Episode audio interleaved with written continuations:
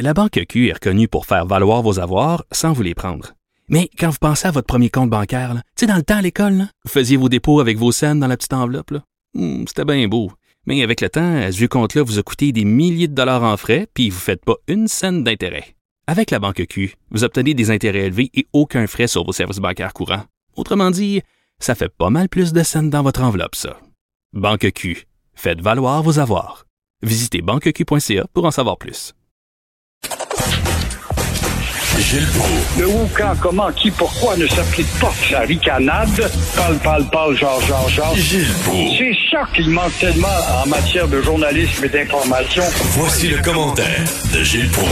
Gilles, ça prendrait une, une journée spéciale où on salue nos artistes euh, plus âgés aux cheveux blancs avant qu'ils meurent. Parce que là, on a- c'est une fois qu'ils sont morts, on dit « Ah oui, c'est vrai, quel grand homme c'était, tout ça. » Claude, Claude Jasmin, on l'avait un peu oublié quand même, là, malheureusement. Oui, tu as bien raison et euh, on leur trouve euh, des qualificatifs, des éloges à dire, évidemment, quand le gars ou la fille a tombé. Et moi aussi, je m'ajoute à ça parce que j'ai eu l'occasion de partager l'antenne avec lui à CGMS cinq ou six ans quand même à l'époque de la crise amérindienne. C'est une période intense de radio. Alors un mot rapide pour Claude Jasmin. Donc avec lui, euh, j'ai appris beaucoup sur ce volubile champion, volubile, pardon, champion du verbe, qui avait toujours le mot juste, la caricature rapide.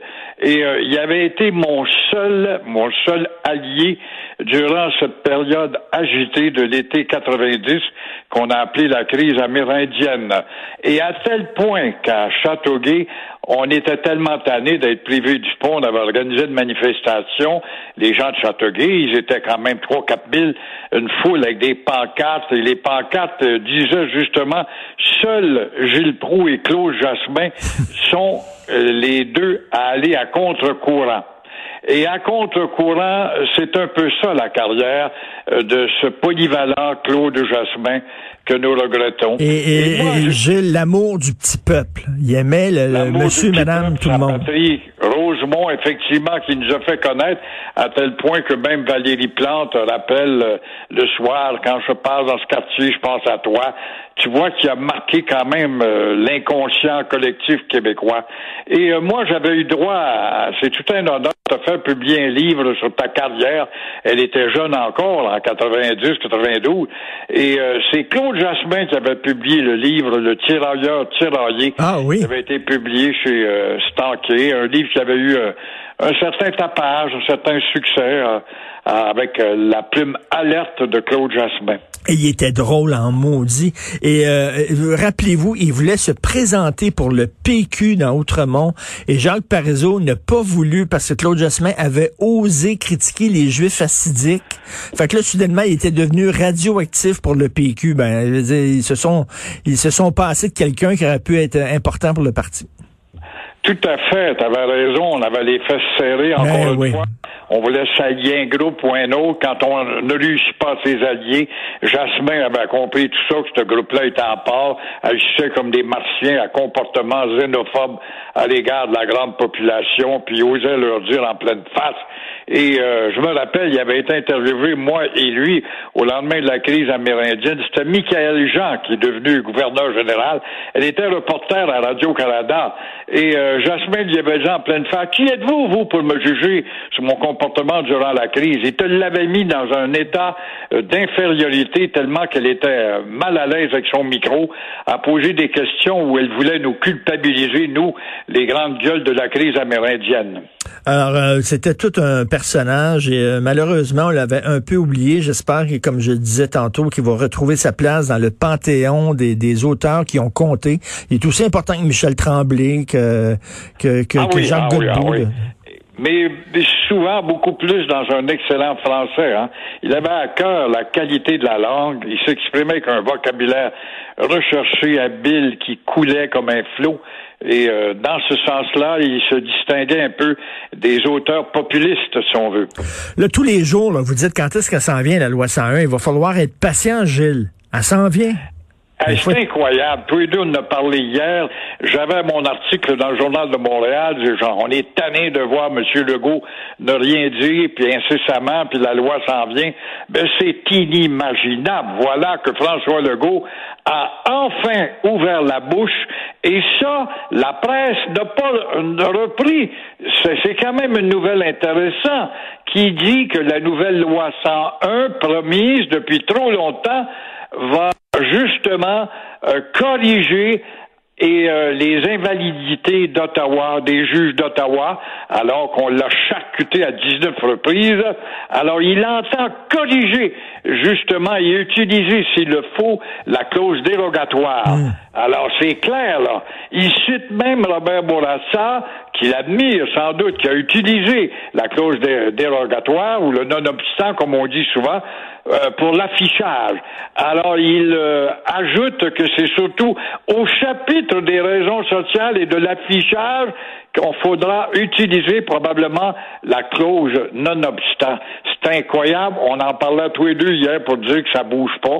Probablement qu'il nous a écoutés, mais euh, il n'a pas donné son crédit. Mais lui, lui, il a pas peur d'utiliser la clause dérogatoire. Ça là, ça fait peur à Dominique Anglade. Elle, elle trouve ça honteux de l'utiliser. Pourquoi on aurait honte d'utiliser quelque chose qui est, qui est prévu par la Constitution?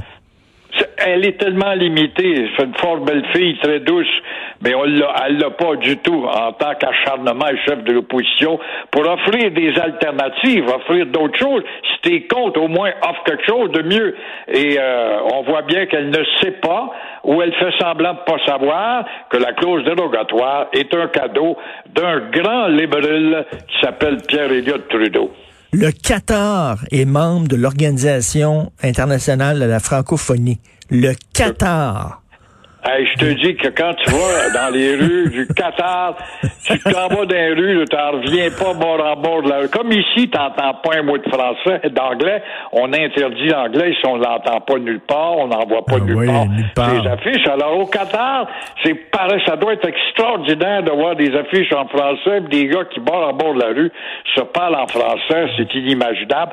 Et ils ont demandé une adhésion à l'agence de la francophonie qui a dit oui, moyennant un cadeau. Avez-vous un cadeau nous donner avec ça? Eh ben Et oui, là, le- on va former une classe, on va demander à la France d'établir euh, une- école euh, d'apprentissage du français, comme il y en a dans plusieurs pays. Et euh, là, ben, si vous voulez immigrer peut-être d'un pays francophone, ben, vous aurez des points plus rapides avec le résultat de cette école-là. La Bulgarie est membre de l'Organisation internationale de la francophonie. Le français en Bulgarie, là, c'est incroyable, Ah, Gilles. La moi ce que je sais de la Bulgarie, c'est un beau peuple courageux qui a été botté par les Allemands et botté par les Soviets. Eh Mais euh, c'est un pays de gitans. Le pays, c'est le pays qui a le plus gros noyau de gitans. Alors le pays des gitans va se mettre à parler français, c'est intéressant. oui. Je suis content d'entendre ça. L'Arabie saoudite est un pays observateur. Je ne sais pas ce que ça veut dire. Donc, le représentant de l'Arabie saoudite, lui, il va observer ce qui se passe à l'OIF. Imagine-toi, comment peut-on avoir l'audace de demander d'être observateur ou être un adhérent quand tu as comme euh, bilan à dire oui, mais qu'est-ce que tu as à offrir?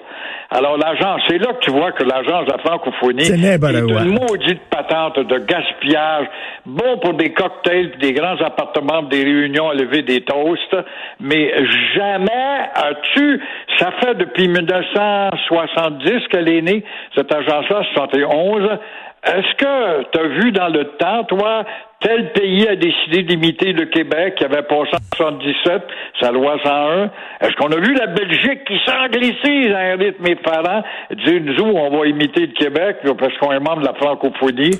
Est-ce qu'on voit Paris qui s'anglicise, ces gens Élysée, avec des raisons sociales américaines seulement et anglaises? Non. Alors pourquoi parler de l'agence de la francophonie?